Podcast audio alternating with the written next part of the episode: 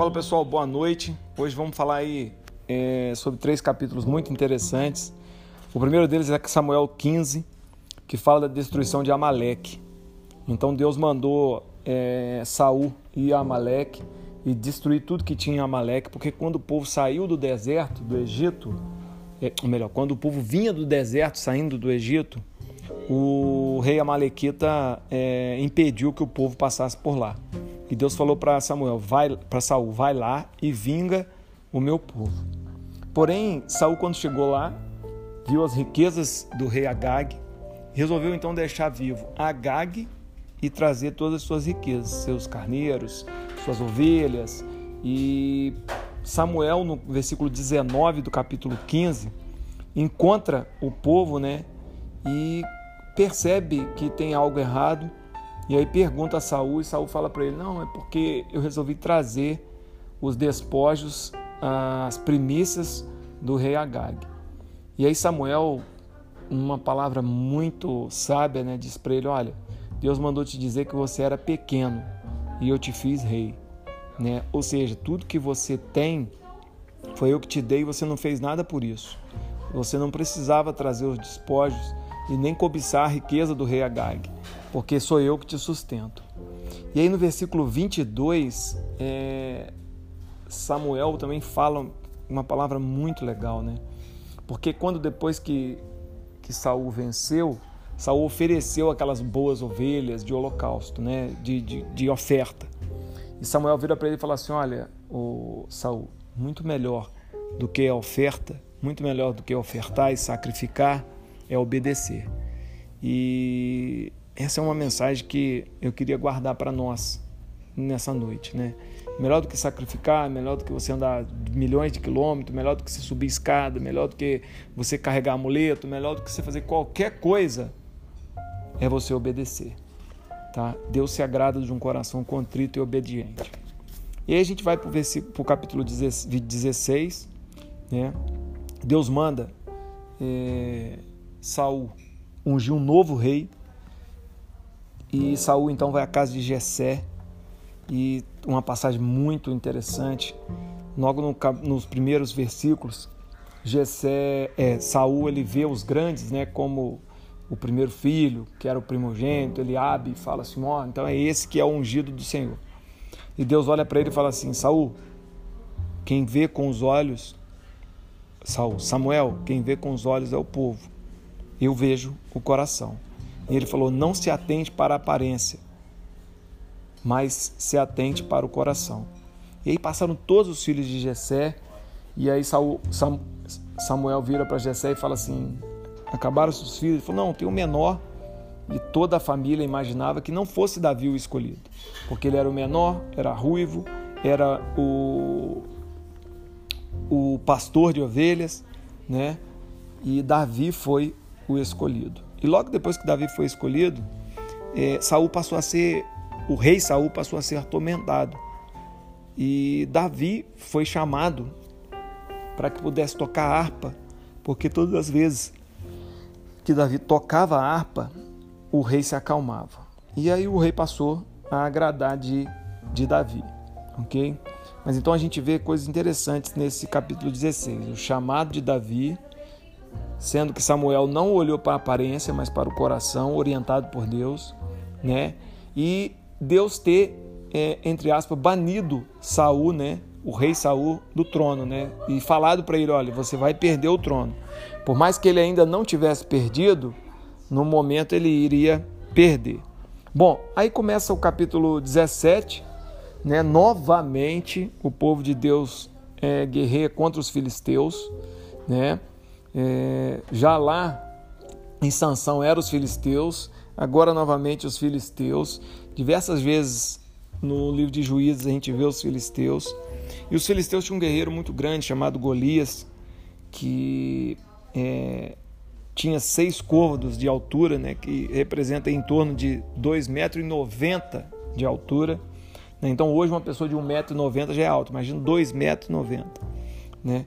E só a armadura dele só a couraça da, da armadura dele pesava 6 ciclos de prata, que equivale a 70 quilos. Né? Então ele só a armadura dele pesava 70 quilos. Então você vê que ele era uma pessoa muito forte, realmente um homem muito, muito forte. E ele convida o povo de Israel para uma batalha. E existia naquela época uma, uma tradição das batalhas serem feitas de duelos, né? E ele chamou alguém do povo de Deus para duelar contra ele. E ninguém tinha coragem de duelar é, com Golias. E ele fazia chacota né, com o povo, falando: vocês não acreditam no Deus de vocês, vocês são muito fracos, é, o Deus de vocês não pode tanta coisa, por que, que ninguém quer duelar comigo? E nesse momento, Jessé manda Davi ir levar é, alimento para os três filhos que estavam na frente de batalha. E aí Davi então vai à frente de batalha levar esse mantimento. Bom, quando Davi chega lá e vê aquela situação, no versículo 20, 26 do capítulo é, 17, Davi pergunta para o irmão dele: Quem é esse camarada aí? Né? Quem que é esse que está zombando de Deus? E o irmão de Davi né, o repreende e fala: Você é muito presunçoso, você é muito metido, só falta dizer que você vai lutar contra ele. E Davi, no versículo 32, se apresenta ao rei e fala: Ó, eu vou, eu vou contra ele. E nesse momento, né, o rei vira para ele e fala assim: Mas Davi, você não pode, você é muito moço, você ainda é um jovem e ele é um homem de guerra. E Davi vira para ele e fala assim: Rei, hey, eu estava apacentando as ovelhas, veio um leão, eu matei o leão. Veio um urso, eu matei o urso.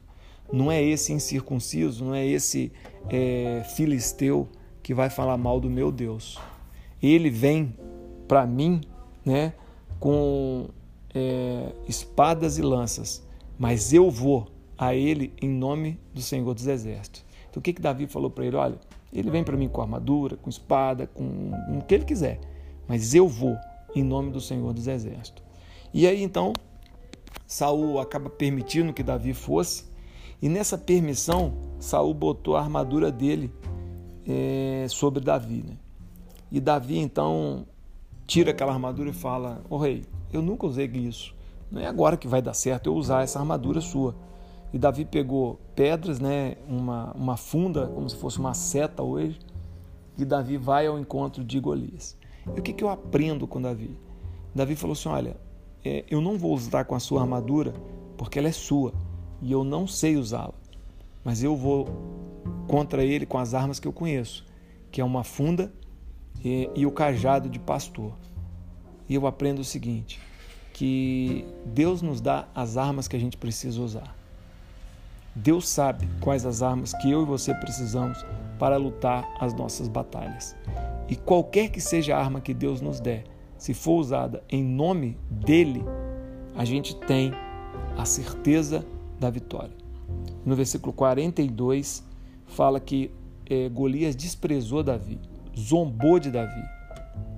E no versículo 45, Davi olha para ele e fala: Olha, eu vou contra você em nome do Senhor dos Exércitos. E ainda hoje as aves do céu vão comer a sua carne. E Davi então luta com Golias, consegue acertar é, uma pedra na testa de Golias, numa, numa, numa destreza muito forte.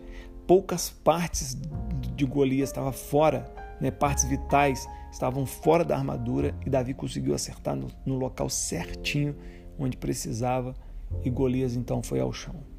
O que eu quero deixar para nós nessa noite que não importa o tamanho do gigante, o que importa é o tamanho do seu Deus.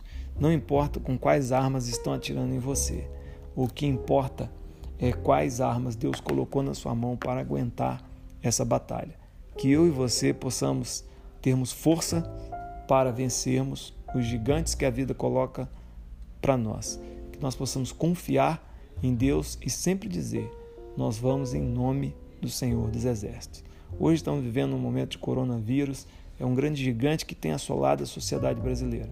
Se eu e você nos unirmos e falarmos, nós vamos é, contra esse vírus em, ora, em vírus em oração, em nome do Senhor dos Exércitos, Deus pode é, fazer com que as nossas batalhas sejam batalhas mais fáceis e mais vitoriosas. Que Deus te abençoe.